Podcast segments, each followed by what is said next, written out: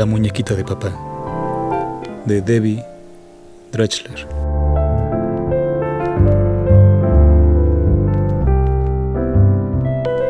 La literatura no solo es arte, belleza, objeto sublime, cultura.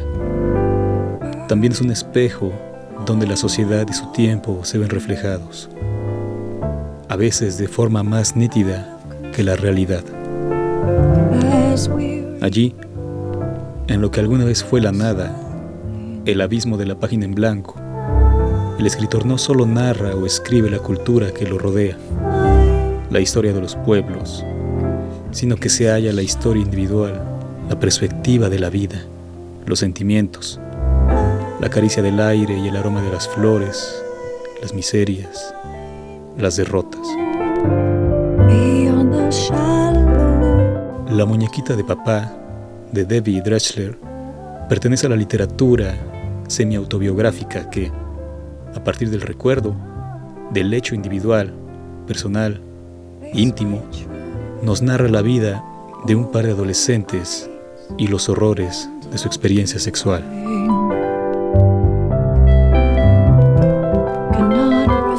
Debbie Dressler nació en Champaign, Illinois, en 1953. A principios de los 70 estudió ilustración y diseño en el Institute of Technology. Sin embargo, fue hasta 1992 que publicó sus primeros trabajos en la revista canadiense Drown and Curly. Se trata de una serie de relatos sobre la adolescencia que llevaron por título Nowhere. Cuatro años después, Fantagraphics publicó su obra más conocida, Daddy's Girl. Pero no fue sino hasta 2004 que la cúpula la publicó en español bajo el título La muñequita de papá.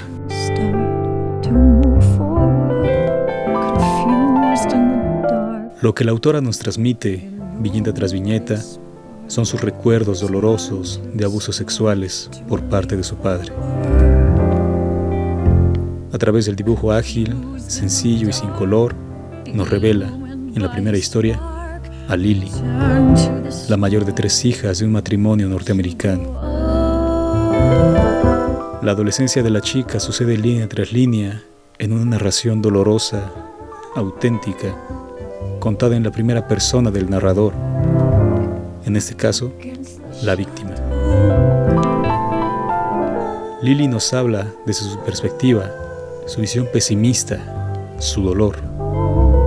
Por ello, el lector podrá dar cuenta de algunos asuntos o líneas narrativas inconclusas que permanecerán así hasta el final.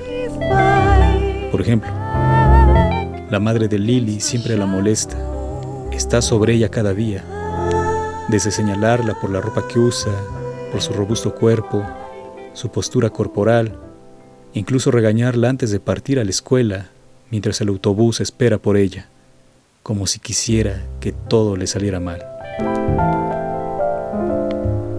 Al resto de sus hijas, las hermanas de la protagonista, parece procurarlas más, consentirlas incluso. En una de las viñetas, la madre parte con dos de sus hijas a hacer compras y ordena a Lily limpiar su cuarto. Esta escena es aprovechada por el padre para hacerse presente una de tantas veces. El padre, de quien no se dice a qué se dedica, aparece en el primer capítulo, en las primeras viñetas. Su irrupción es violenta y destructiva, salvaje. Se diría un animal pervertido. El cómic inicia con una secuencia de Lily y su hermana, ambas en cama. La protagonista lee un libro, iluminada por la luz de una lámpara. Sin embargo, su hermana le pide apagarla. Apenas lo hace, el padre ingresa en la habitación y acude al lecho de Lily y mientras le habla como un pervertido, la obliga a practicarle el sexo oral. Los dibujos no ocultan nada evidencian el hecho sin pudor a fin de presentarlo repugnante, la crueldad del mismo, La imagen que se tiene del padre es la de un ser corrompido hasta la náusea, pues abusa sexualmente de su hija mayor mientras otra de sus hijas duerme al lado. La hermana, desde la perspectiva de Lily, jamás advierte lo que sucede. Tras el hecho, la protagonista baja a la cocina a comer galletas a fin de eliminar el mal sabor de boca e intentar olvidar la violación.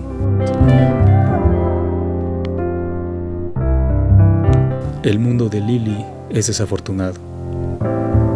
Su familia se muda con frecuencia, por lo cual sus amistades no son consistentes y sus romances son olvidados.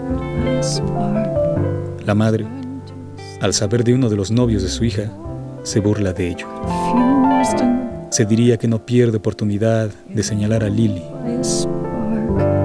La protagonista en algún momento piensa que el maltrato de su madre se debe a que sabe sobre los abusos sexuales del padre, pero no desde ese enfoque de crueldad, el enfoque delictivo, sino desde la visión de una mujer, el instinto básico de la hembra, una hembra desplazada. Por supuesto, este asunto jamás será clarificado.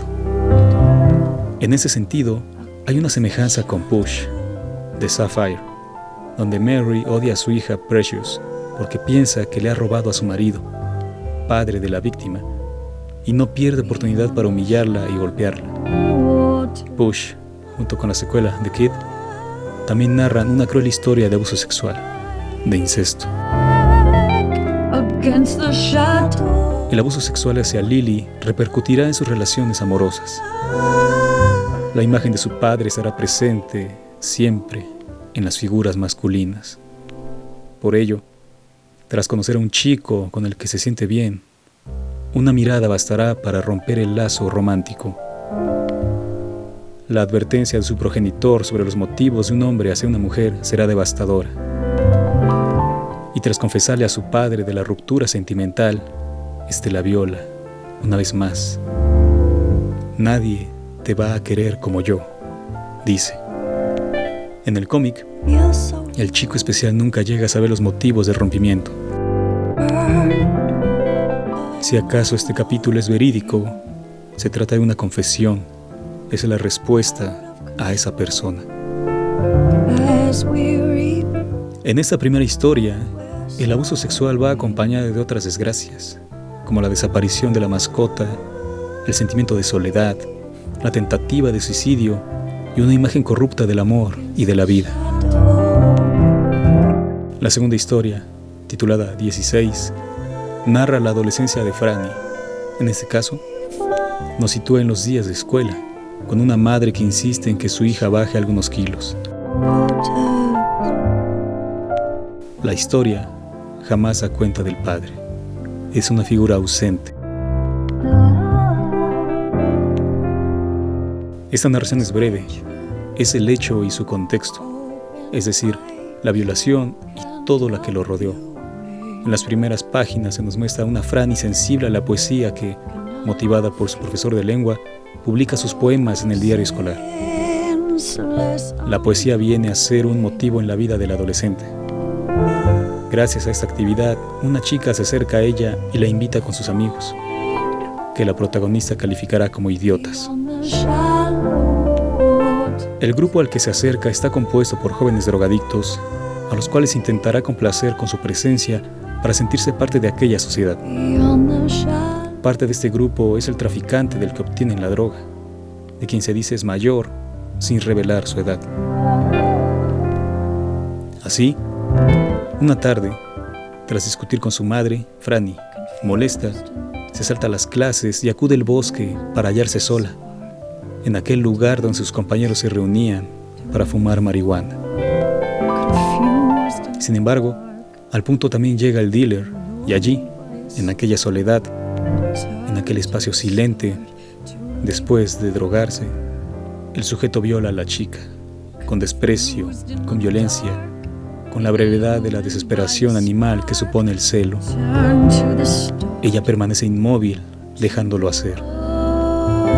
La mata lento, las lágrimas femeninas son su mortaja y el desprecio del asesino la tierra que la sepulta.